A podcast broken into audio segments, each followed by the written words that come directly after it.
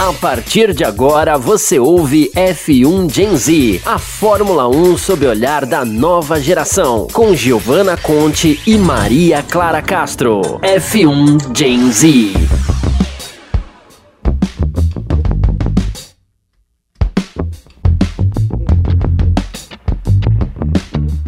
Olá, sejam muito bem-vindos a mais um episódio do F1 Gen Z.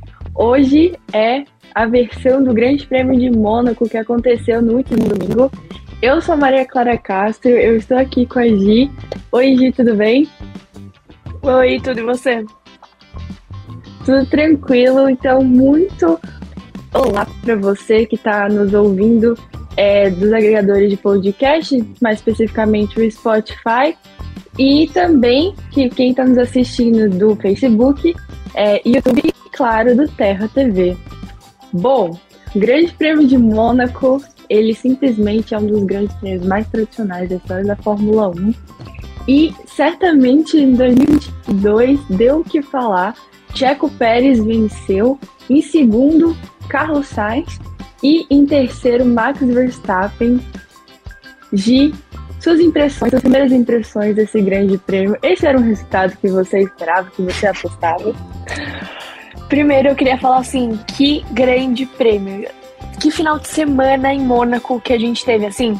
Eu sei que tem algumas pessoas que não gostam e que vão discordar da minha fala, mas eu amo Mônaco. Eu acho um grande prêmio muito, assim, icônico, histórico e que tem que continuar. E eu adoro. Eu achei que, assim, todo mundo fala que Mônaco é sempre chato, nunca acontece muita coisa, mas dessa vez aconteceu muita coisa. Inclusive na Fórmula 2, que a gente teve vitória brasileira e no brasileiro no pódio em P1, que foi uma coisa histórica.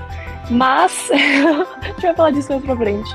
Mas, é, assim, não era o resultado que eu esperava. Acho que até. Eu tava confiante no Charles Leclerc pra pole, primeiro. Eu tava muito confiante.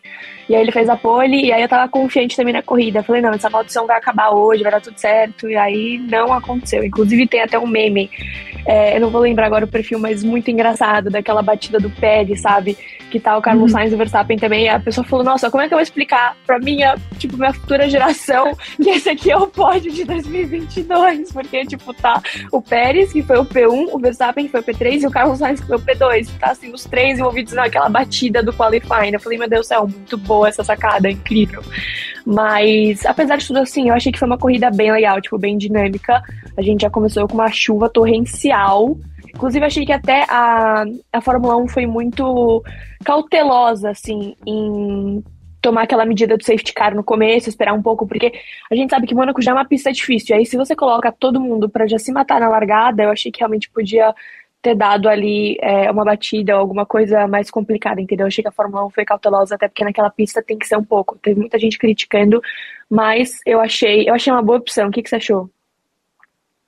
É, então, como eu vi no Twitter, foi uma largada ursinhos carinhosos, por causa do safety é, car na pista. Mas, é, às vezes, assim, acho que sim, uma largada ursinhos carinhosos, mas eu acho que ela é necessária quando a gente está falando de Mônaco. Já, sim, né, devido às características né, de Mônaco. Mônaco é uma pista que eu, particularmente, eu acho super engraçado a gente pensar em track limits, ou seja, limite de pista, em Mônaco. Porque é literalmente muro ou mar, descida, sabe? Então, isso já fala bastante do como é a pista, assim. Se o piloto, ele desfoca, perde a atenção, simplesmente ele é. Já era. Então, é, imagina isso na chuva, tudo mais assim, elevado à última potência, né? E, cara, aquele GP foi assim, já começou com, você falou, da Caótico. chuva. E a chuva que fez cair a energia da, das, das principais placas, aquela aquela Sim. é aquelas três luzinhas é, do que simplesmente assim, que faz ela ficar verde, né? É, para poder dar a largada. Do grid de largada. Parou de funcionar. Gente, como é que. Gente, que que é isso? Não, eu achei o mais engraçado é que, assim, bem na hora da largada deu a chuva. Porque na Fórmula 2 foi totalmente 100% seco. Tudo bem, vai, que foi tipo quatro e pouco da manhã, lá era, lá era cedo também. Nove. Mas não teve um pingo, um pingo, Sim. assim, na pista. E aí, na Fórmula 1, meu Deus do céu, antes da largada já começou. Eu vi as fotos o que as pessoas postavam, assim, era uma coisa inacreditável, as poças que formavam no traçado. Era uma coisa assim, você falava, meu Deus do céu, o que tá acontecendo? Um dilúvio. Não, como alagou rápido, né? Tipo, em, muito rápido. Certos setores foi muito forte. Seria tipo um é. riozinho. É. Sim, é, exato. Mas da mesma forma que chegou, também foi embora ali. Tanto é que a gente teve pneu é, de pista seca, né? É, e que trouxe dinâmicas bem assim interessantes, vamos dizer, é justamente no pit stop, né? Eu estou falando sim dessa série de pneus Red Bull e Ferrari. Principalmente Ferrari, né? Socorro. Como você, como você se sentiu com essa estratégia? Os nervos Gente, subiram? eu queria falar. eu queria falar que assim, eu de sábado pra dormir, domingo não dormi, porque a gente teve a Fórmula 2, que foi tipo 4h40. Eu falei, não, não vou dormir porque não vale a pena, não dormi. Aí eu tava lá bem plena na Fórmula 1, meus amigos até mandaram mensagem: você tá viva? Eu falei, tô viva e preparadíssima, porque Ferrari vai ganhar. Tava muito confiante que Ferrari ia bem. Assim, eu tava, tava super uhum. feliz, sabe? E aí eu tava lá, toda bela, linda e plena. Inclusive, eu achei que a sacada que o Carlos Sainz teve, quando ele falou que era jogo de pneu slick, foi impecável. Ali eu votei nele pra Drive of the Day, porque ele me ganhou ali. Ele foi muito, assim, estrategista. O que a Ferrari, inclusive, não foi faltou muito. Porque o que a Ferrari pecou com estratégia foi uma coisa bizarra. Até o Charles Leclerc falou, no fim da corrida, falou, meu, a gente não pode continuar tendo os mesmos erros que a gente está tendo, porque isso é uma coisa que acaba completamente com a corrida que a gente está fazendo. Sabe, o piloto pode ter um desempenho impressionante na pista, surreal, muito bom, mas chega na estratégia, se eles erram tudo, é corrida por água abaixo, é um time em equipe. Então, assim, eu fiquei muito chateada, eu fiquei, ai, eu, eu fiquei Sim. até muito nervosa nas últimas voltas, porque o Carlos Sainz estava muito perto do Checo e eu Ai, não sei. Eu tava muito nervosa, assim, aquilo tava. Sabe, teste de cardíaco? Foi um teste cardíaco pra Sim. mim, porque eu tava passando mal. Pensava, meu Deus do céu, não, já vai acabar, não vai dar tempo. Já tava fazendo, tipo, estratégias na minha cabeça. Mas eu sofri. Eu acho que Sim. todo ferrarista sofreu nessa corrida. Foi meio tenso. Mas enfim, não, né? Com certeza. Não, e assim, a gente deu para ver claramente duas estratégias divergentes. A Red Bull, é, ela achou simplesmente que o pneu intermediário estava mais rápido e para elas realmente estava mais rápido. Tanto é que o Pérez, a estratégia da Red Bull era a gente vai colocar é, mais um pit stop para poder ir poder colocar o pneu intermediário. Quando volta para a pista, a gente é, vai estar tá mais rápido, a gente compensa esse tempo perdido é, no pit stop. Já a Ferrari não, a Ferrari foi exatamente essa estratégia que, que o Sainz falou é, lá no rádio é, coloca pneu de chuva, né? Pneu, aquele de chuva forte mesmo, o azul. E depois só troca com pneu slick, ou seja, pneu de pneu seca. E é, eu estava vendo até hoje a Juliana Serrazori comentando que, de acordo com os números, com os dados, que não só a Ferrari tem, mas que todas as equipes da F1 têm, é, se de fato o assim o Sainz ele cumpriu essa essa estratégia da equipe Porém, quando ele voltou para a pista, ele ainda ficou um tempo preso atrás do Latifi, que mesmo recebendo a bandeira azul, ele não abriu. E esse tempo Sim. do Latifi segurando o Sainz fez ele perder. Estragou assim, tudo, ele falou isso. Exatamente, tempo suficiente para poder não, não liderar a prova, pelo menos por um tempo. Assim, as equipes não conseguem dizer com certeza que o Sainz ganharia a prova, mas com certeza ele passaria ali liderando a prova por um, por um certo momento. Mas, enfim, essa questão de, de estratégia foi, assim, o diferencial de Mônaco. Foi o que fez o Leclerc largar da pole e terminar a corrida num P4.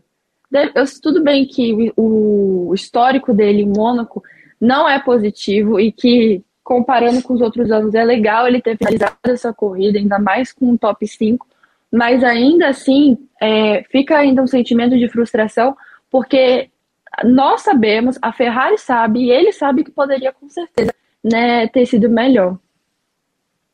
Eu acho até que, assim, o Leclerc largou em P1, né? Ele fez a pole. E quando ele largou, a piscina estava bem molhada. E aí o esguicho do carro dele pro carro do Carlos Sainz era uma coisa que atrapalhava muito o Carlos Sainz, porque pro Leclerc ele tinha uma vista teoricamente limpa. E o Carlos Sainz não, entendeu? Então, porque ele já estava com o esguicho da, da frente, que era o Leclerc. Isso também já era um ponto positivo pro Leclerc, porque, querendo ou não, você não tem ninguém na sua frente, por mais que ele tivesse safety car. Quando o safety car saiu da pista, isso ajudou muito ele. E aí os pilotos de trás é a mesma coisa, entendeu? Se você cola muito também, isso, isso te atrapalha, mas ao mesmo tempo também não dá para você deixar uma abrir um, um, gap assim muito grande de distância, entendeu? Então é muito complicado isso, mas realmente foi assim, nem sei o que dizer da Ferrari. Eu acho que cara, assim, o que, que, que, passava na cabeça do estrategista? Na hora que começou a chover, eu só pensava naquela muvuca do pit lane, eu falava, meu Deus do céu, o que, que será que, que eles estão pensando, que eles vão fazer, que, que eles vão aderir, como é que vai ser, sabe? Porque eu acho que todo mundo meio que foi pego de surpresa. E até o engenheiro do Bottas, quando Sim. ele tava no carro, falou: olha, essa chuva vai ser rápida, vai durar uns 10 minutos, e aí depois vai ter pista seca. Aí eu pensava, será? Porque tantas vezes achavam que ia chover e não choveu, e o contrário. Aí eu fiquei meio assim, mas no fim, assim, foi, foi uma corrida muito legal. Teve muita interação, teve chuva, teve sol, teve nuvem, teve, sabe, tempo nublado, teve de tudo. E eu acho eu pelo menos não esperava que o Pérez fosse ganhar assim, tudo bem que ele tava bem, não sei o que, mas eu não esperava. Inclusive, quando ele bateu no Sainz, a única coisa que eu conseguia pensar era, meu Deus do céu, por favor, que não tenha danificado o carro, por favor. Tava, tipo, fazendo mantra, sabe? E aí, Sim. e no fim, ele teve que trocar a gearbox dele, mas ele, graças a Deus, não tomou nenhum é, grid penalty. Mas eu, eu achei, é que, na verdade, assim, a, nem a Ferrari, né, sabe que se ia dar ou não. Foi uma coisa mais de precaução que eles resolveram trocar. Eles pensaram, ah, vamos trocar, porque caso dê um problema, né? O Carlos Sainz está em P2, e já que também não vai ter grid penalty, vamos, vamos ser mais cauteloso nesse quesito.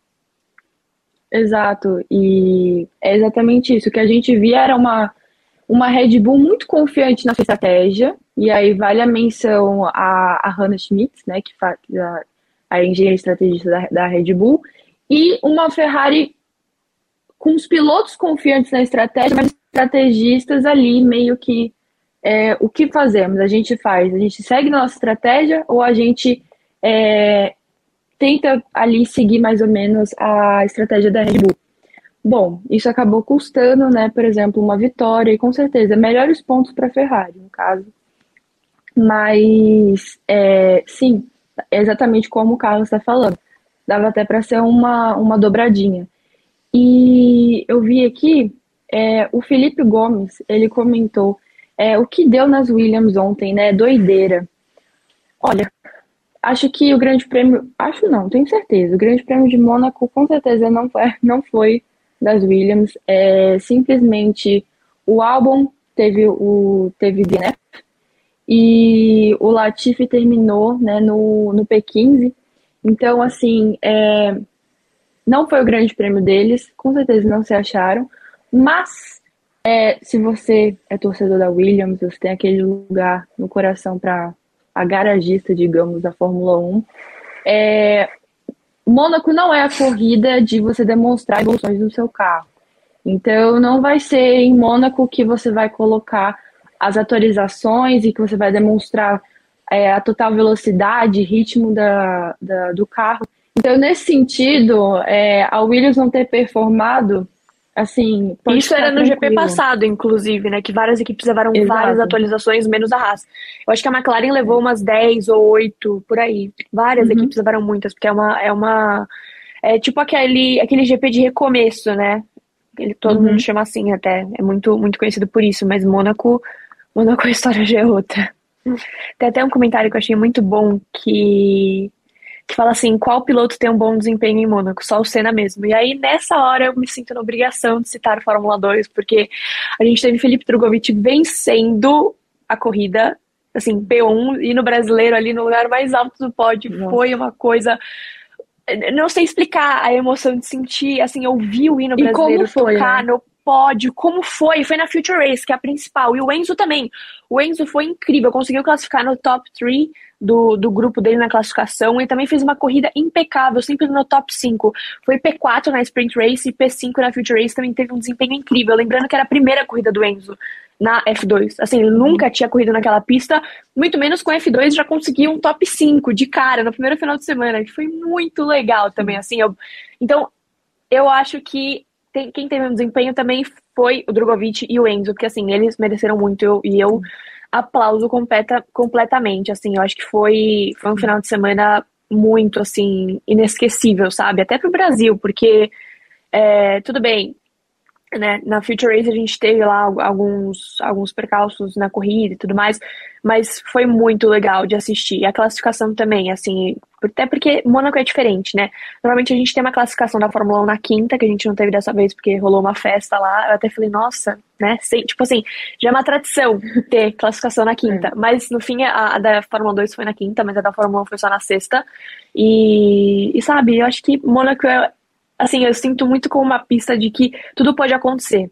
Porque a classificação importa muito e os treinos livres também, porque dependendo da batida que você tem no seu carro, modifica muito e às vezes a equipe não consegue te dar um carro tão bom para você ir bem na classificação e na corrida. Assim, é, o exemplo do Charles Leclerc no ano passado é impecável, né? Ele bateu na classificação, conseguiu mesmo assim ser o pole, mas aí não conseguiu correr. E Mônaco é isso, entendeu? Você não sabe o que vai acontecer. É muito uma caixinha de surpresas. Sim. E falando é, justamente do desempenho dos brasileiros, e agora mais especificamente é, do Drogovic, olha, o desempenho dele na, na corrida do domingo, que foi a, a chamada feature race, né, a corrida principal, é assim, de você aplaudir absurdos, porque simplesmente. Do começo ao fim. Foi uma tensão. Aquela corrida, simplesmente todo mundo parou para poder assistir, porque qualquer brasileiro que viu tava com o coração na boca. Porque, principalmente depois do pit stop, que foi assim, teve, tava tendo a corrida, ele tava liderando, graças a Deus fez uma boa largada. Aí, ele fez pole, é... né, nessa. Sim, ele foi, fez a pole. Depois de todo aquele, aquele, todo aquele é, é. punição do que demorou horas. E o Asa, meu, Deus, demorou horas para sair, enfim. Foi complicado é, feira Ele fez a ele no final das contas ficou com a pole position, largou da pole position, fez uma boa largada, liderava a prova. E aí deu safety car, ele entrou no box, o Pusher também, só que ele saiu primeiro e o Pusher saiu depois. E aí começou a grande tortura, porque o piloto, no caso o Drogovic, que era a estratégia? Troca o pneu, ele estava com o macio, troca o super soft e assim, vai andando, estabelecendo seu próximo ritmo. Só que o P2 estava aqui, logo na, na orelha dele, assim, dando quase um, um cheirinho, assim. Então, o que acontece? Ele queria dar uma volta rápida, depois uma volta mais devagar para resfriar o pneu, fazendo o pneu render e ele estabelecendo o próprio ritmo e abrindo aquela distância em relação ao segundo lugar. Queria, os sonhos dele. Foi o que aconteceu? Não. Foram mais assim, de 12 voltas com o Pucher ali atrás dele.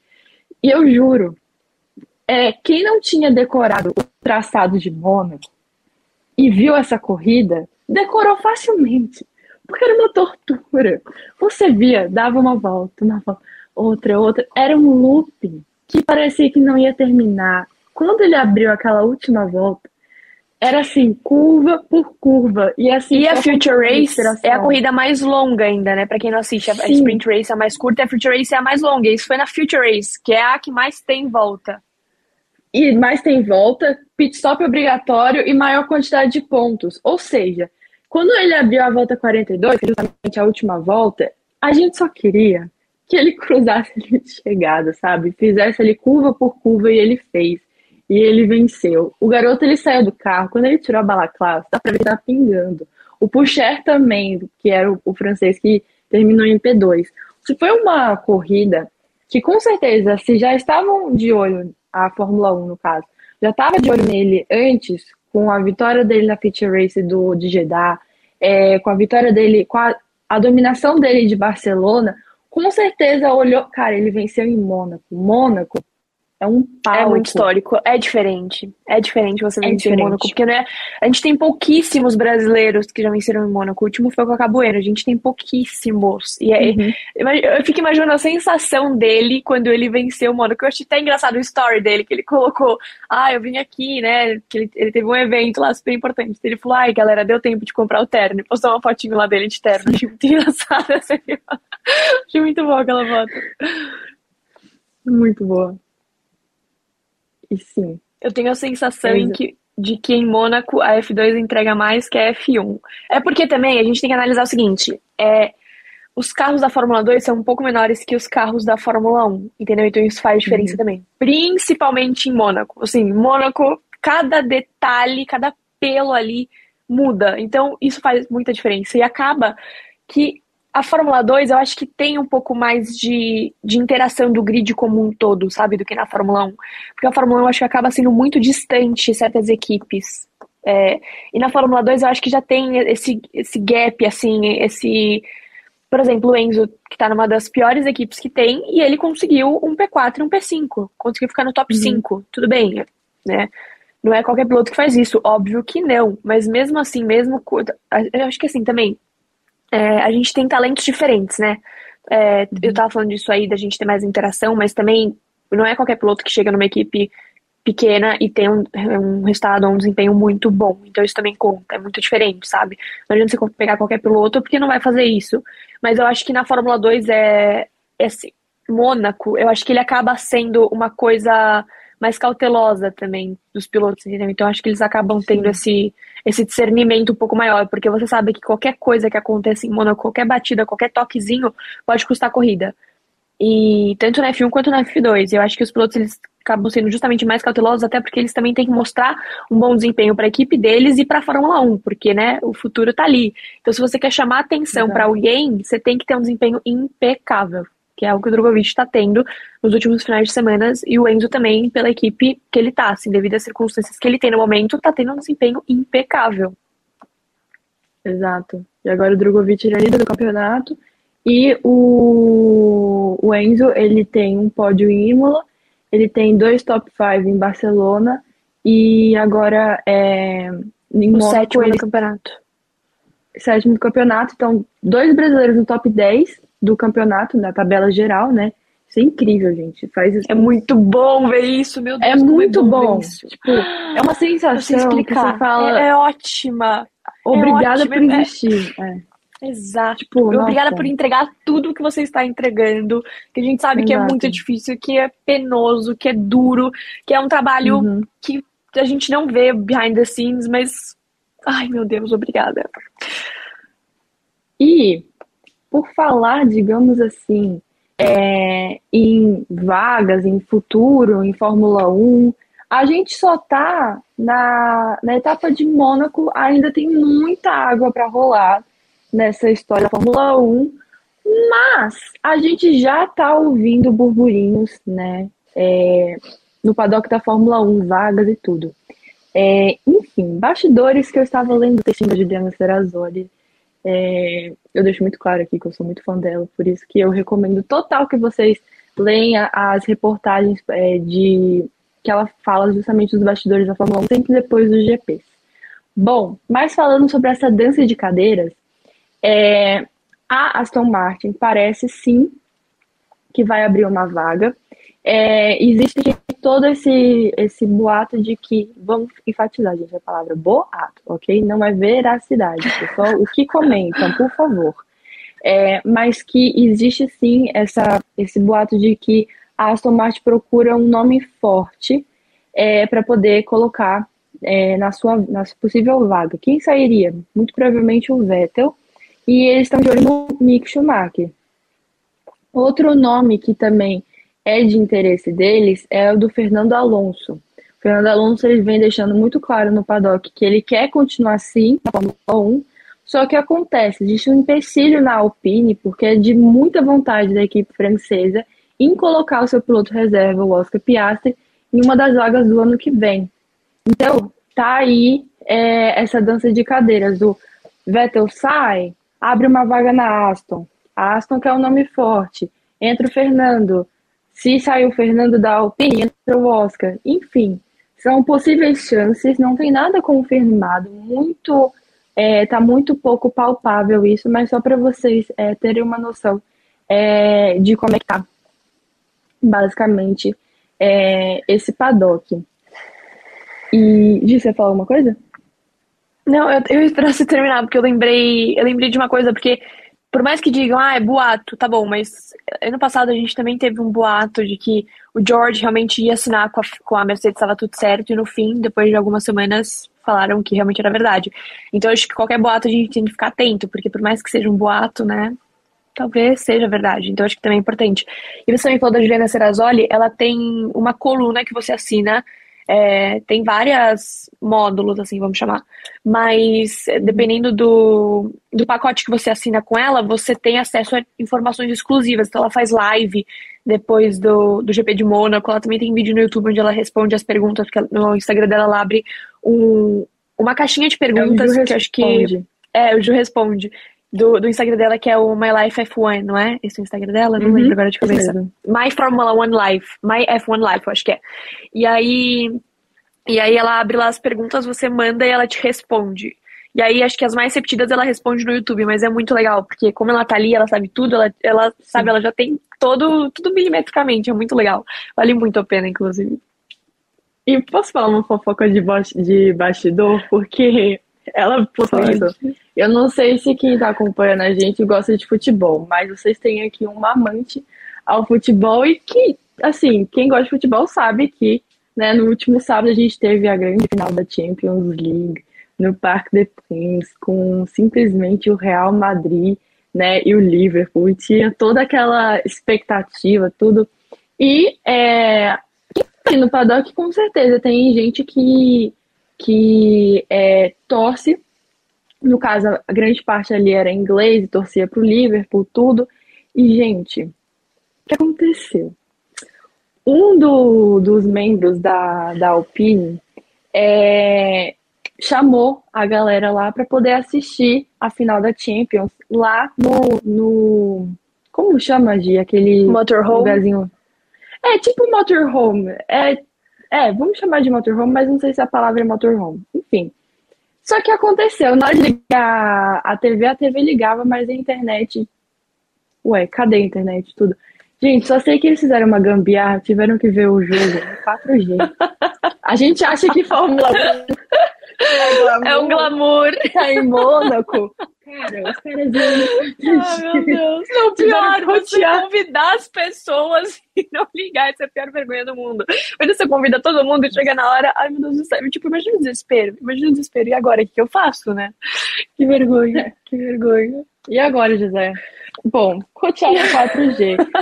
e é, outra coisa, é, a gente tem dois torcedores do Real Madrid nesse grid da Fórmula 1, que é justamente, né, Carlos Sainz e que Fernando bom que Alonso. você falou. É, e o Carlos e o pai, obviamente, né, o Carlos Sainz pai e o Carlos Sainz Júnior, iam assistir a corrida juntos, assistiram. E aí perguntaram pro Alonso, tipo, ah, você não vai ver com eles? Tudo e ele, tipo, não, é que eles falam muito, eu preciso do meu momento de concentração. É a final do Real Madrid. Ai, a Real Madrid eu tenho que ver concentrado. Enfim, são bastidores que eu achei isso muito massa, porque sou eu, eu sou eu, tipo, eu tenho que ver a cor, eu tenho que ver uma corrida, jogo de futebol assim, partida decisiva, eu tenho que ver sozinha, porque eu fico muito assim, concentrada e eu fico muito nervosa. Então, me senti muito Alonso nesse sentido, sabe? De... E eu tinha que falar isso do, do Carlos, porque eu sabia sim, que. Sim, sim. Não, inclusive eu achei muito engraçado. Teve uma, alguma coisa que eu postei nele durante, durante o dia e alguém comentou: Nossa, relaxa, ele tá desconcentrado porque ele tá pensando no jogo daqui, daqui a alguns minutos. Eu falei: Gente, por mais que ele estivesse, agora não é momento disso, entendeu? Eu acho que ele cometeu, cometeu algum erro, algum erro assim, tipo, bobo, uma coisa boba. E alguém me fez esse comentário, eu achei muito engraçado. Eu falei, nossa senhora, é verdade. Hoje é o dia do jogo. É porque eu não assisto, tipo, eu sou zero do futebol. eu falei, ah, é verdade. Ah, tudo certo depois pro Madrid, né? Para ele foi um pódio. Era para ter sido vitória. Ah, alguém, okay. alguém falou aqui do Hamilton, eu queria muito falar do capacete do Hamilton, porque ele trouxe Sim. um capacete e é um, é, um, é um artista que eu adoro. Tipo assim, tem outro artista também que eu adoro, que já sempre vai na Fórmula 1. E aí o Charles Leclerc fez capacete com ele, que é o Fred Alarde. Tipo assim, eu amo esse artista. É o meu artista favorito, assim, meu top 1 é ele. Eu adoro ele. Ele foi também em Mônaco. E eu fiquei muito feliz, porque agora ele tá indo em todas as Fórmula 1. Eu tô tipo, ai meu Deus do céu, obrigada por existir, obrigada. E aí o Hamilton fez é, um capacete também, não foi com esse, com esse mesmo artista que o, que o Leclerc já fez, que é o Fred Alarde. É, o Hamilton fez com o, o Daniel Archamp é, ele fez um capacete é, porque ele gosta muito da ametista, e a ametista é um cristal. E ele acha uhum. que a uhum. ametista, ela te ajuda na concentração, tira uma olhada, essas coisas assim. E aí ele ele é muito fã e ele chegou, chegou pro, pro, pro Daniel e falou: Olha, eu queria muito fazer um capacete assim. E aí surgiu a ideia de, genial. Ele fez o capacete, e aí o capacete ele é meio um lilás. E aí tem algumas Sim. partes que finge que tem ametista no capacete, que é tipo um 3D, vamos dizer assim.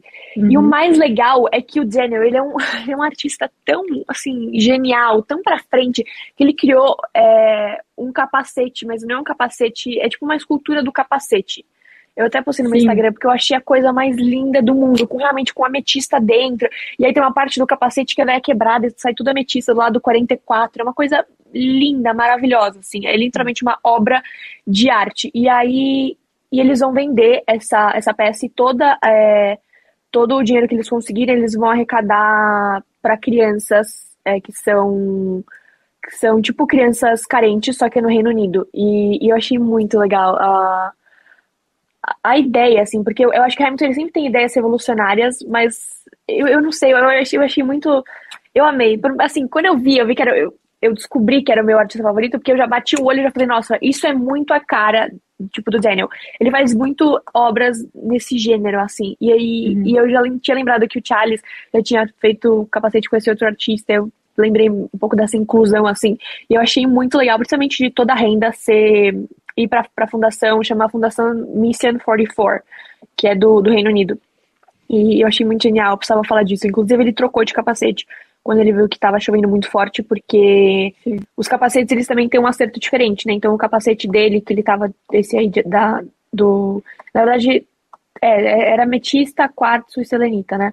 Mas esse da metista, ele era. Ele tava com um acerto diferente para chuva, então ele teve que trocar e colocar um outro que tinha um acerto é, mais correto para chuva, porque muita gente falou, nossa, ele trocou de capacete, e aí as pessoas não entenderam, então eu também achei importante trazer isso, mas eu só precisava muito falar desse negócio do capacete, porque eu achei uma coisa muito genial, e aí senti obrigação de contar. Total, não, foi uma delicadeza e foi também uma genialidade esse capacete. Eu, quando vi, eu, eu fiquei, cara, parece uma obra de arte, tipo, ele trazendo Sim, uma era. obra de arte para um Grande Prêmio, eu fiquei, gente, que isso? Que isso? Maravilhoso. E assim, a gente viu, bom, é Mônaco, né? Então é sempre um grande prêmio muito badalado. Mas não badalado naquele, no que a gente viu, por exemplo, no Grande Prêmio de, de Miami, né? É um badalado com. É um diferente, é, um, é, um, é clássico, é clássico. É clássico, é clássico. É um old money, sabe? Aquela É, um old money. money. Sim. É total isso, sabe? E a gente viu muita gente, assim, uau, naquele, naquele paddock. Eu também, eu, tipo assim, óbvio, né?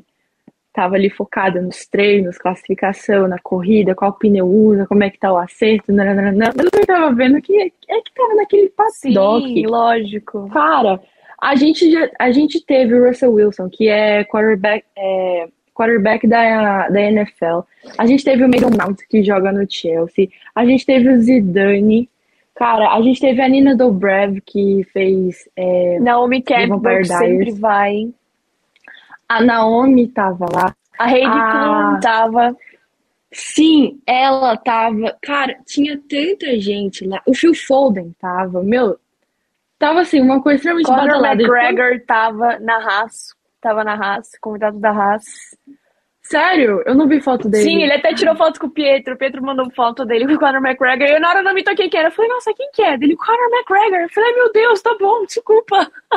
E ele tava, Ai, tipo, ele tava literalmente do lado. Entra no Instagram do Pietro, ele postou foto. E aí, e aí, ele tava, tipo, do lado, assim, assistindo o, o Q3. E ele falou, cara, eu tô do lado do Conor McGregor assistindo. Tipo, vocês têm noção? Imagina isso, que louco. Eu achei muito cara, legal. E ele tava, tipo, lá todos. não, ele é muito fã. Ele tava falando que ele, que ele gosta muito dele. Aí ele parece que ele começou a seguir ele no Instagram, tipo, depois. Aí o Pietro, imagina, ficou tipo, oh meu Deus, Conor McGregor começou a me seguir. Achei genial. Achei genial, genial. Meu Deus. Eu vivi pra ver Pietro Fittipaldi ser Tiet. Nem fã, Tiet. Insultado. eu amei. Ai, e é exatamente como falaram aqui, é um badalado natural, não é forçado. É exatamente é. isso. De Miami foi um pouco forçado. É, parece que existia toda essa necessidade, essa expectativa no GP de Sim. Miami de ser uma coisa uau, bombástica, vamos colocar, sabe? Tipo, Mas sabe uma coisa? Incríveis. Eu acho que em Miami eles fizeram isso com é, o intuito de ter um retorno, entendeu? Do tipo, nossa, Sim. tal pessoa tá lá, meu Deus do céu, deve ser legal, vai, eu vou também. Então, tipo, eles tiveram isso com uma expectativa de um retorno. Mas Mônaco, você não precisa ter expectativa de um retorno. Tipo, todo mundo quer ir pra Mônaco, assim. Mônaco é uma coisa que quem gosta ou quem não gosta, eu vi, eu vi, muita gente que não nem, tipo, sabe, nunca assistiu Fórmula 1 postando coisa de Mônaco. Eu falei, nossa, Sim. porque era o final de semana importante. É literalmente o final de semana mais importante de todos. A gente tem Indy 500, que a gente também vai falar um pouco, porque eu não vou conseguir ficar quieta e não falar do Pato Ward e do Tony Canal, porque, meu Deus do céu, não. foi uma coisa. Eu achei que a McLaren ia quebrar os 46 anos sem ser campeã. Eu falei, vai, vai quebrar. Enfim, depois a gente fala disso. Porque senão não, mas nem só isso. O México ia ser feriado nacional ontem. Cara, imagina, Checo Pérez e Pato Ward. Sim, eu, caí na real. Sabe o que é pior? Eu caí na real sobre isso. Hoje, um amigo meu falou. Eu ontem, quando o pato tava em Imagina o México, eu tipo, oh, meu Deus, é verdade. Porque eu tava mais pensando, tipo, na McLaren, na McLaren vencer, né? Na, nas 500 E o Zac Brown tava lá. O Zac Brown eu sei. Assim, quem não sabe, eu amo o Zac Brown. É, tipo assim, uma das figuras pra mim mais importantes. Se eu visse o Zac Brown na minha vida, eu acho que eu ia ter um treco, porque eu adoro muito ele. Eu acho ele um cara muito competente, muito capaz. Ele, ele, ele é incrível, ele é incrível. E aí, tem um piloto que tava lá com o Kiko Porto, que é o Celso Neto, e ele me mandou uma foto do Pato abraçando o Zac Brown. Eu quase morri na hora que eu vi a foto. Ele falou: Nossa, lembrei que Nossa. você gosta, olha aqui. Eu, ai meu Deus do céu, não tô passando bem, não tô. Eu, eu, sabe quando você fica admirando aquela foto por horas? Eu olhava aquela foto e pensava: Meu Deus do céu, eu Pato Ward e o Zac Brown. Tipo, eu não sei explicar, não sei explicar. É, é, é, é tipo, é me belisque, eu não estou acreditando. Exato. Não, e que domingo, né, gente? Ai, que domingo. Que domingo. A gente teve Grande Prêmio de Miami, a gente teve 500 de Anápolis, a gente teve Charlotte 600. Assim, não faltou entretenimento nesse final de semana. E principalmente. Fórmula no... 2 já começou entregando tudo. Já não. começou o dia Fórmula 2 prometia e entregou num nível a mais do que a gente já esperava, 4h50 da manhã.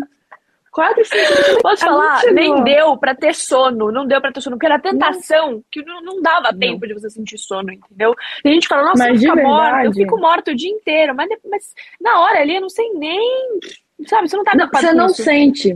Você, você vai na adrenalina, nada. aí quando, é tipo anestesia. Aí quando termina, Exato, e quando termina, você fica, é. cacete, você fica tipo, meu Deus, o que, que é isso? Agora vai. É bem toda aquela bomba Calma. quando a, você finalmente se acalma, assim. É tipo uma anestesia. Nossa, e a gente tá comentando sobre é, o GP de Mônaco, e um comentário que eu pensei que eu nunca ouviria na minha vida. Acho que é porque eu sou novinha, não sei se já, já aconteceu esse comentário antes, mas é sobre é, a existência do Grande Prêmio de Miami, de, de Mônaco, estar ou não é, em risco. E eu olhei aquilo e falei: Oi? Vou atrás. Como assim, querida? Vamos falar sobre isso. Bom, e basicamente descobri que é o seguinte: é, quando a gente tá, quando a, a Fórmula 1 está fazendo o calendário, é, os países, eles têm o que chama é, race fee, que é tipo uma taxa de corrida que é, cada país paga para poder receber a corrida. Mônaco não paga essa taxa para poder receber. Nossa, mas então, de onde é que a Fórmula 1 arranja dinheiro? Bom, em Mônaco, primeiro que quem faz a transmissão da corrida não é a própria organização da Fórmula 1, é o ACM, que é o Basicamente é Clube de Automóveis de Mônaco, a tradução. Que já é super tradicional. Que já é super tradicional. Não é de, tipo assim, ah, vamos fazer isso deixa GP. Não, já é tradicional, já é uma coisa estabelecida. E, basicamente, eles fazem isso, o dinheiro arrecadado fica para eles. Tanto é que a gente vê que tem uma, um certo atrito. Se vocês forem olhar para os muros, quando está tendo a corrida ou classificação, qualquer atividade de pista, tem propaganda da Rolex, que é da Fórmula 1, patrocinadora da Fórmula 1, e tem a Tech Howard. Gente, nunca na vida de vocês é você achar que é comum ter é, dois patrocinadores grandes, como é a Rolex e a Tag Heuer, de um mesmo... E concorrentes. Objeto. E concorrente, sabe? É, isso é de um atrito nos bastidores, assim, absurdo. Então, de onde é que vem esse dinheiro? Bom, sabe quando a gente está vendo a transmissão e aí tem aqueles é, barquinhos da Marina? Bom, aquilo ali, vamos pensar aquilo ali como um estacionamento. É, os caras, os donos dos barcos, iate, tudo, paga para deixar ali o barquinho ancorado. Eles e pagam acho que 200 dessa... mil euros para parar ali. Euro ou dólar, agora eu não sei, mas são 200 mil euros ou dólares que eles pagam. Que eles pagam só para parar ali na marina, só. Só para você estacionar Sim. seu barco ali. Só, né? Não é então, só, mas.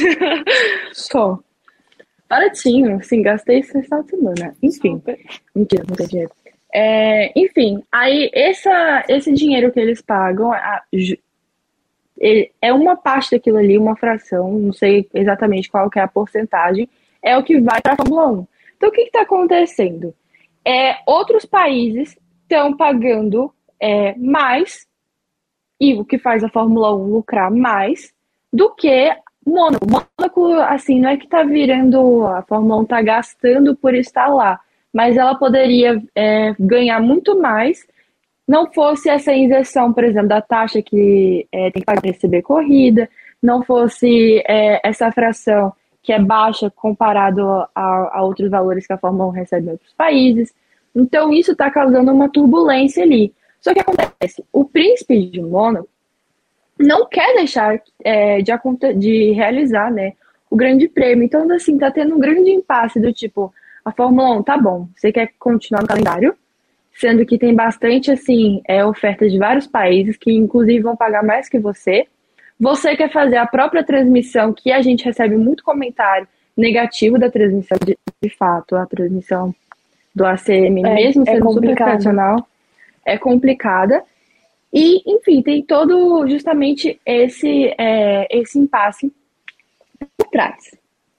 Bom, o que vai acontecer a próxima cena dos capítulos é justamente muita, muita, muita negociação. É isso que vai. Que negociação vai e, e, e, dinheiro, né? Que é o que faz a Fórmula 1 girar. Mas posso falar?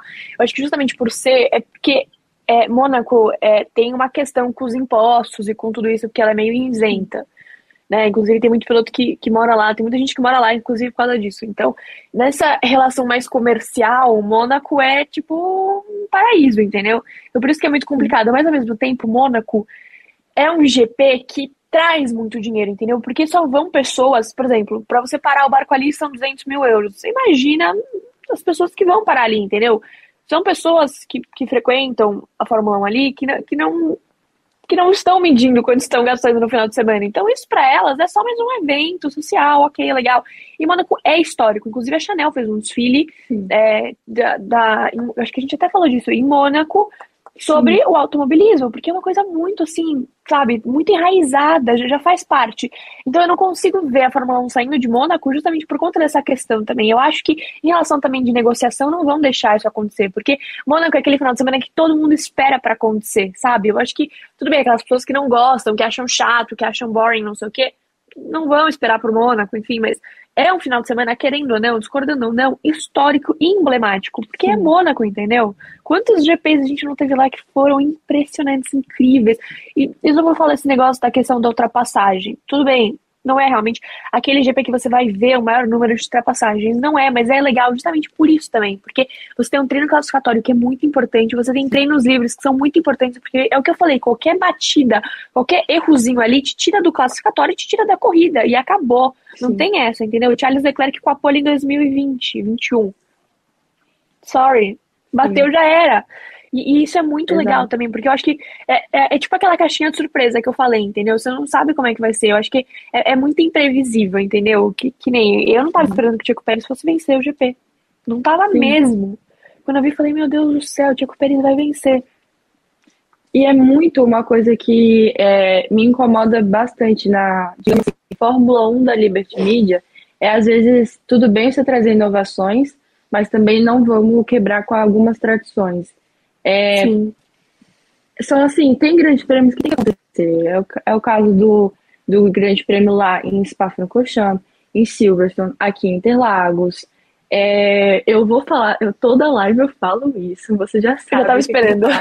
eu tava esperando. É um absurdo o Nürburgring não estar neste calendário.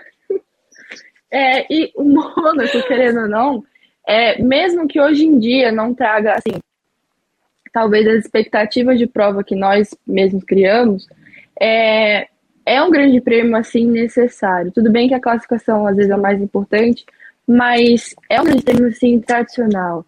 É, é estranho você pensar em um calendário que, que não é tem muito estranho. sabe? É, é, parece que falta assim, alguma coisa. Parece, parece que falta um membro. Não, não, não sabe, é. não fecha. Como assim não vai ter Mônaco? Tipo. Tem, tem, muita gente postando que foi e falou, cara, era o sonho da minha vida desde pequeno que eu assisto ir pra Mônaco, porque Mônaco é um lugar, entendeu? E, e tem, é isso, é isso, é isso, é. sabe? E é um lugar que respira, querendo ou não, automobilismo, no sentido de você anda por Mônaco, você vê só aqueles carrões, assim. Você vê, por exemplo, a estátua do Senna, tem história, né? E existe também até uma, uma conversa, assim, a Fórmula 1 ela queria que o traçado fosse alterado, só que aquele traçado é justamente, assim, a pista do dia a dia. E qual a parte que a Fórmula 1 queria trazer é, um traçado diferente? Justamente quando você sai ali é, do túnel, que é eles queriam tirar aquela última. A, quando você sai do túnel, queriam tirar a chicane. Para poder, enfim, fazer aquilo ali como se fosse uma longa reta e até certo ponto alargar a pista. Só que aí é, o impasse que está tendo é que se eles fossem fazer isso, eles teriam que tirar algumas árvores. E aí o Principado está falando que essas árvores são tradicionais, que tem história, que não pode simplesmente cortar essa árvore, é, enfim, por, digamos assim, interesses comerciais e tudo. Então, realmente, é, tá num grande impasse. E como a gente disse, é, vai ser simplesmente várias e várias e várias é, conversas, negociações para ver é, como é que vai acontecer, mas vamos lembrar, né? Cash King na Fórmula 1. Acho que no mundo em geral, mas a gente é tá porque Fórmula 1, então falando Fórmula 1. Na, na Fórmula 1, principalmente em Mônaco, assim, não é Mônaco que, que tem que se adaptar à Fórmula 1.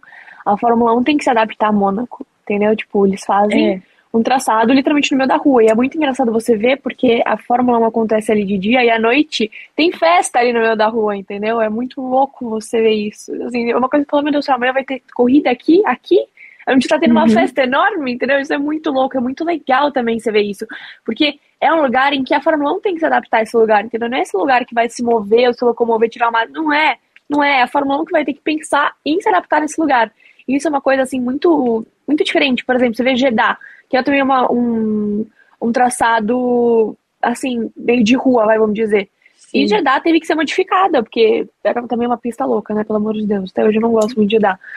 Mas eles adaptaram Jeddah, porque a Fórmula 1 achou que tinha certos pontos e realmente, de fato, né? Mas, entendeu? É diferente. Mônaco, eu acho que não tem nenhum GP que você possa comparar com o Mônaco. Isso é muito legal também. Mas aqui falaram do. É, ele tava falando que a gente tava falando do Pato, e aí ele citou o Daniel. E aí eu eu li uma declaração do, do Zac Brown e, e por isso eu gosto do Zac Brown, entendeu? Porque ele é uma pessoa que ele não larga os pilotos ou qualquer pessoa do time no vento. Porque Exato. ele deu uma declaração e ele, e ele falou que, que realmente o Daniel, ele tá tendo dificuldade, que tá difícil, e que ele já conversou com o Daniel sobre isso, e que ele não queria falar sobre contrato, mas, mas que ao mesmo tempo ele vê que que ele tem potencial, pelo fato de ele já ter ganho Monza ano passado, ele acha que o, o Daniel tem muito potencial, e ele também fala que, ele, que eles como um time, eles precisam desenvolver um pouco melhor o carro. Então isso eu acho muito legal, porque é, tem muitos chefes de equipe que acabam colocando toda a culpa no piloto, do tipo, ah, ele não tá entregando isso por conta disso, aquilo e isso, mas é, o Zac Brown, ele, ele tem noção que é uma coisa de, de equipe, entendeu? De conjunto, que ele acha que tem coisas também que pode melhorar e que pode ajudar o Daniel. Isso eu acho muito legal, porque, querendo ou não, é, na minha cabeça, quando outros pilotos veem isso e qualquer pessoa, quando você vê isso, você se sente, por exemplo, se, se fizesse isso comigo, você sente que você é acolhido, entendeu? Você sente que você é uma pessoa importante pro seu time, é uma pessoa que seu time não vai abandonar, pelo contrário, que vai lutar com você. E isso é muito legal de você ter, porque isso é muito raro de você ter, justamente, entendeu? Então eu acho as falas do Zac Brown muito importantes. Ele sempre bateu na tecla de ter sim piloto novato e piloto de teste, de treino em é, treino livre da Fórmula 1. Ele sempre falou isso, ele falou até que devia ser obrigatório fala perfeita, perfeita, intacta, como ele é. Entendeu? E eu acho isso o máximo, porque são coisas que ninguém faz. E ele faz, entendeu? E eu penso, meu Deus do céu, gente, é por isso que eu gosto dele. É por isso que ele é ele é o Zac Brown, entendeu? Ele, inclusive, tava na Indy. Eu, eu, achei que ele não ia na Indy. Quando eu vi ele lá abraçando o pato, eu falei, ai meu Deus do céu, não vou chorar aqui agora, não vou, não vou, vou segurar minhas lágrimas. Não, realmente, assim, e sobre o Daniel mesmo, é, no texto da, da, da, da Jus, Giz, quem me dera. pois é, mas enfim, no texto da Ju Serazoli, ela justamente ela comenta dessa questão, McLaren, Daniel Ricardo, e que de fato o Daniel Ricardo não tá entregando essa temporada. Não tá entregando só olhando para ele. Quando você compara com o Lando Norris, aí você é, vê que não tá entregando mesmo. principalmente. Nossa senhora, pesa muito. E é, a declaração que, que ela relatou do, do Zac Brown é exatamente isso que a Gi falou, e ainda, e ainda ele completa, mas que mesmo que o Daniel não esteja entregando, e que sim, falta vezes parte da equipe, né, trazer melhores evoluções para o carro, enfim, desenvolver mais, e aí, quem sabe, o Daniel ele se, é, se adapta melhor, ele não descarta opções, por exemplo, o Pato Ward e principalmente o Colton Herta, né, da, que são pilotos da Indy, ocuparem a vaga na Fórmula 1. A gente já viu, por exemplo, o Pato, né, de testando o, o F1. Que Perfeito. Perfeito. Posso falar? Admitir. Sem brincadeira nenhuma, ali eu realizei um sonho, juro por Deus, porque eu acompanho ele desde as categorias de base mesmo. E aí, quando eu vi ele chegar na Indy, eu falei, meu Deus! Quando eu vi ele Sim. conseguindo o, o, treino, eu falei, meu Deus, eu fiquei tão feliz. Tipo, eu fiquei mais feliz que ele, eu não conseguia dormir. Sabe quando você não consegue dormir porque você não consegue esperar aquilo? Tipo, noite de Natal. Eu, foi uma coisa muito louca, eu fiquei muito feliz. E justamente a McLaren, entendeu? Ver esse potencial nos pilotos, porque é muito importante. Mas ao mesmo tempo, Sim. ela já, já assinou com o Pato na Indy, então isso me dá também um pouco de. Mas foi também que eu tava conversando. Eu acho importante a gente ter um piloto como o Pato na Indy, porque olha Olha o que ele conseguiu Sim. ontem, no domingo. Olha o que ele fez. Ele quase foi campeão da Indy de 500 milhas, sabe? De Indianápolis. Eu tipo, uma coisa tão importante. É, é, a gente precisa também, ao mesmo tempo, ter um piloto assim na Indy. Sim, claro. Eu prefiro. Na real, assim. Eu acho. Eu não queria que o Pato saísse da, da Indy. Eu queria que ele ficasse da Indy. E o Colton, ele. Eu sei que ele é incrível na Indy. Eu adoro ele na Indy, mas eu queria muito ver ele guiando na F1. Tipo, não sei, é uma cena que. Como, que... como piloto de fato, você diz? Como piloto de tipo, fato. No lugar do Jack. Ai, não sei, mas eu, eu, eu, me sinto um pouco traindo o Pato, entendeu? Tipo, em, em, em querer o, o Colton, porque ao mesmo tempo, o Pato Ai, não sei. Eu não sei, acho Ai, mas é que. Ai, eu, eu não queria que o, que o Pato saísse eu não queria quem sou para querer alguma coisa na carreira dele, mas enfim. é, tá eu não queria que, que ele saísse. Onde? Exato, eu não queria que ele saísse da Indy. Tipo assim, ele pode sair da Indy um dia pra Fórmula 1, não tem nenhum problema nisso. Mas eu queria que ele saísse da Indy campeão. Entendeu? Tipo, campeão. Pato, né? O Pato, o eu quero, Então, eu quero que o Pato saia campeão em 500 milhas também, por favor, me ajuda, vamos nessa. Sim. E, e aí vai pra Fórmula 1, entendeu? Porque aí vai ser, ele vai chegar, sabe, com uma bagagem incrível. Inclusive, olha quem ganhou de 500 milhas, Max Erickson, que na Fórmula 1 todo mundo falava super mal. Eu acho muito legal também, obviamente eu preferi o Tony, né, e o Pato, mas eu acho também muito legal a gente ver os, os, um resultado como esse, porque você vê que tem pilotos que é, é, além da Fórmula 1, entendeu? Existe vida fora da Fórmula Sim. 1. E olha o talento que ele tinha, que teoricamente depois da Fórmula 1 ia ser desperdiçado se ele não fosse pra Indy. É que nem na Fórmula E, que eu adoro, que eu sempre falo, o Jerick Verme, que eu adoro ele, que ele também já foi campeão da Fórmula E e faz uhum. um um trabalho impecável lá e, e, teria sido um talento perdido, entendeu? Se ele não fosse para categorias como a Indy, como a Fórmula E, e é muito legal você ver isso, entendeu? Você vê o potencial de um piloto que saiu da Fórmula 1, que todo mundo falou que a carreira estava acabada, e o cara foi lá e conseguiu uma coisa de tal prestígio como essa, entendeu? No final de semana mais importante. É muito louco, é muito legal. Exato. Tipo, olha, essas 500 milhas foi, assim, incrível de, de acompanhar. Particularmente, eu fiquei super surpresa com o resultado eu não apostava no Ericsson. Eu não, nem sei. Eu não conheço muita gente que apostava no Ericsson, para ser bem sincera. Mas é justamente isso que, que a gente está comentando.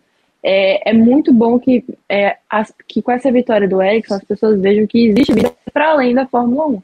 Sim, a Fórmula 1 é a maior categoria de automobilismo no mundo. Sim, ok. Mas é, existem outras também super interessantes. A Indy é super legal de acompanhar. E existem também vários nomes assim que não estão na Fórmula 1 e que são super talentosos, sabe? Por exemplo, o Grosjean, a gente tá vendo ele andar na Indy, cara, ele manda muito bem lá. E assim, era um nome que, nossa senhora, era muito aloprado é, na Fórmula 1 até aconteceu o acidente. Falando enfim. português bem claro. É, exato. Falando português bem claro, ele era assim, aloprado, aí aconteceu o acidente e aí todo mundo começou a amar o Grosjean.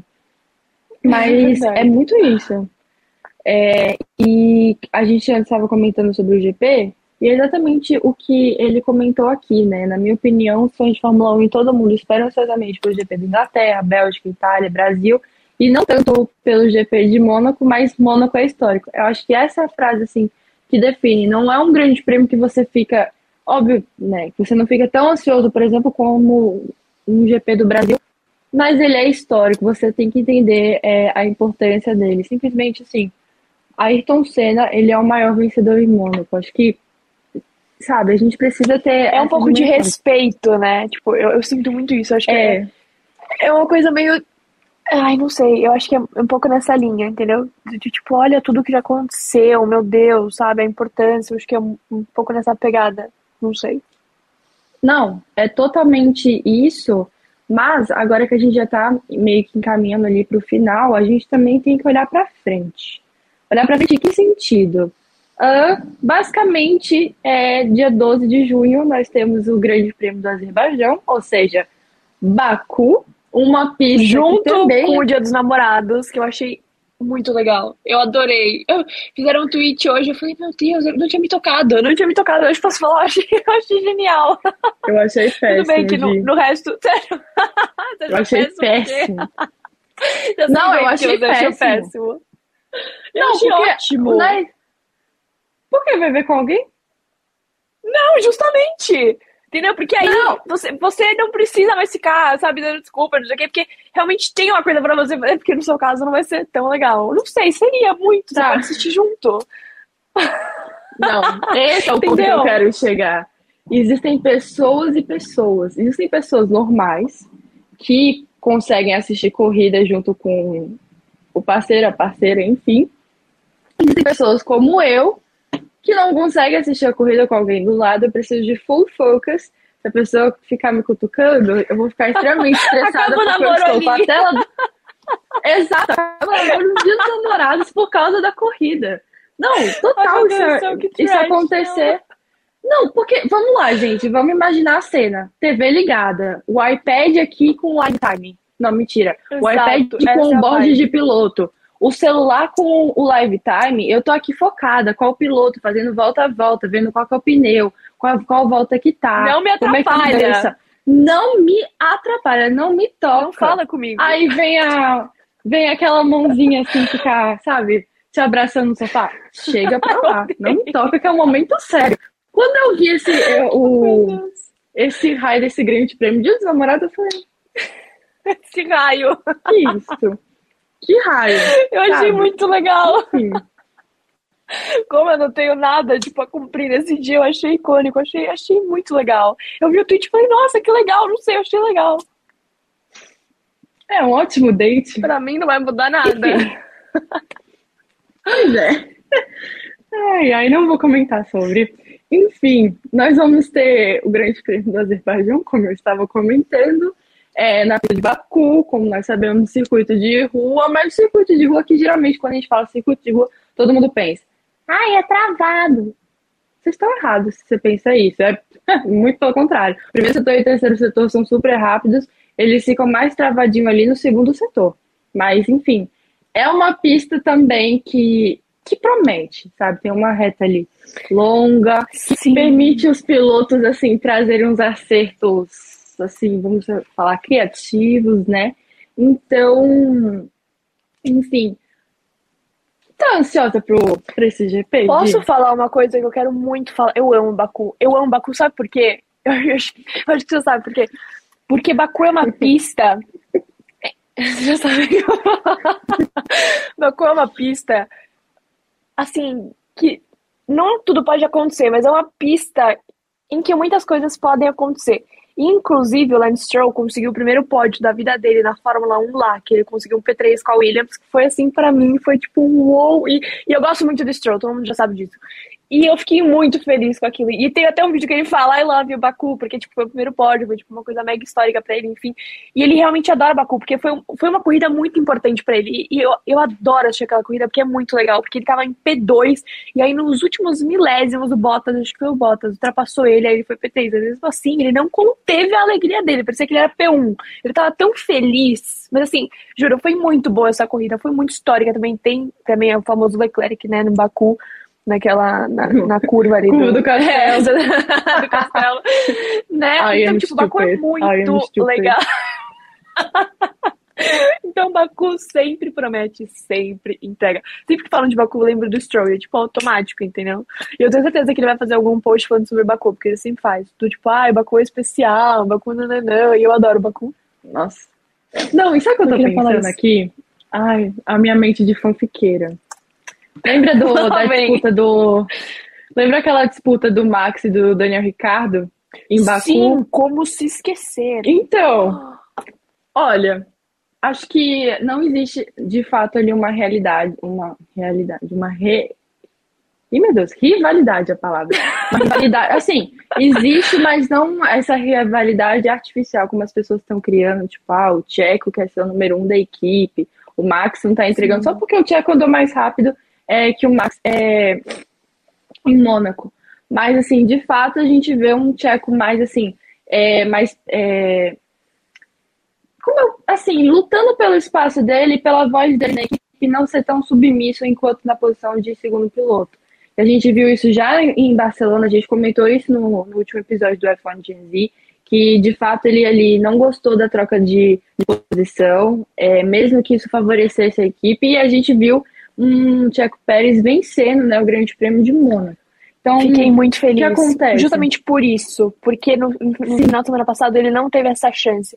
Ele conseguiu justamente em Mônaco o terceiro pódio dele e o segundo pódio dele com a Red Bull. Isso foi muito legal. Porque você olha a corrida passada, Sim. deu um pouco de dó. Você falou, ai caramba, realmente ele mereceu. Mas você vê, você fala, nossa, foi, foi merecido. Assim, eu queria Carlos Sainz no, no, ali em P1, eu queria, sonho na minha vida. Mas, ao mesmo tempo, gente, o Tcheco também foi muito merecedor. E aquela, e aquela escorregadinha dele, a hora que ele foi subir no carro? Eu falei, gente, sou eu. Pagando um mico na frente de milhões de pessoas, era aquele momento mais wow. Eu falei, sou eu, é minha cara. É minha cara ainda cair dentro do cockpit, não consegui levantar mais. Nossa, juro, eu achei até nisso. Eu não, achei incrível. Nossa Senhora. Foi um momento, assim, assim, o Tcheco mereceu. Assim, foi uma vitória que ele criou muita estratégia, estava certa e, enfim, já o histórico da dele. corrida passada era para ser dele. E aí eles, é, eu ia falar arrive, é, eles embarcam em, em Baku. E Baku já tem essa, essa, esse passado, esse histórico dessa rivalidade, né, de dois pilotos da Red Bull ali. Tudo bem que o contexto era bem diferente, né? Era um Max chegando na Red Bull, não tão chegando, mas assim, novo na Red Bull, se tornando ali a menina dos olhos do Hamilton Marco e do Christian Horner, já um Daniel Ricardo que era assim a estrela da equipe, mas com o tempo a estrela parou de brilhar tanto. E a gente vê hoje um outro contexto né, na, na Red Bull, mas ainda assim, quando fala de Baku, você falou que você lembra do Lance, eu lembro de simplesmente duas cenas. Primeiro, o I am stupid, I am stupid do Leclerc na, naquela curva do castelo. Muito e, bom. É, essa cena do, do Max e do Daniel, porque, enfim, é, era uma coisa que eu acompanhava bastante na época, eram dois pilotos que eu gostava bastante, eu gostava da amizade. Você só lembra de momento é, ah, delicado, gosto... complicado. tipo, a gente momentos... gosta do caos. É, total, caótica você. Eu, eu, eu gosto assim, de momentos, sabe, de celebração. Né, porque esse, não, esse pode, esse pode pra mim é quando eu lembro, eu lembro da F2. Celebração Bom, pra mim é F2 ainda. É, e o Enzo nunca correu Amém. nessa pista, então vai ser, vai ser muito legal o Baku. Nossa, Baku, eu tô realmente curiosa pra, pra ver como é que vai ser o desempenho. Eu quero ver se as high-techs do. Enfim, ano passado as high-techs com o Yuri Vips e o Lawson foram super rápidas. Quero ver se o Lawson na Carlinhos, ver se ele recupera. Se o Vips finalmente ele é abençoado pelo céu, eu sei que ele foi P3 Nossa, ontem, mas enfim. senhora. Ele para nessa... Sai esse azar, essa uruca que ele esse tá. azar, pelo amor de Deus. Enfim. É, memórias boas pra mim, Fórmula 2.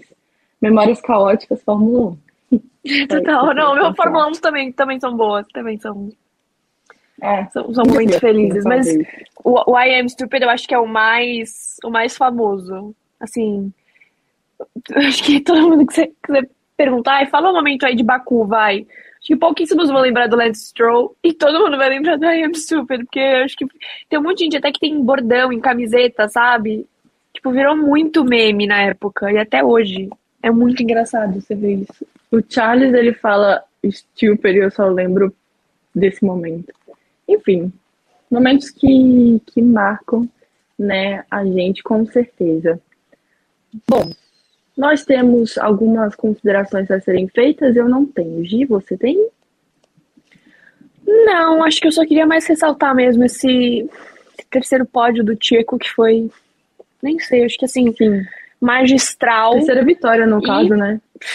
É, terceira vitória dele e segunda com a Red Bull, que foi uma coisa, acho que, sim, tirou literalmente um, car...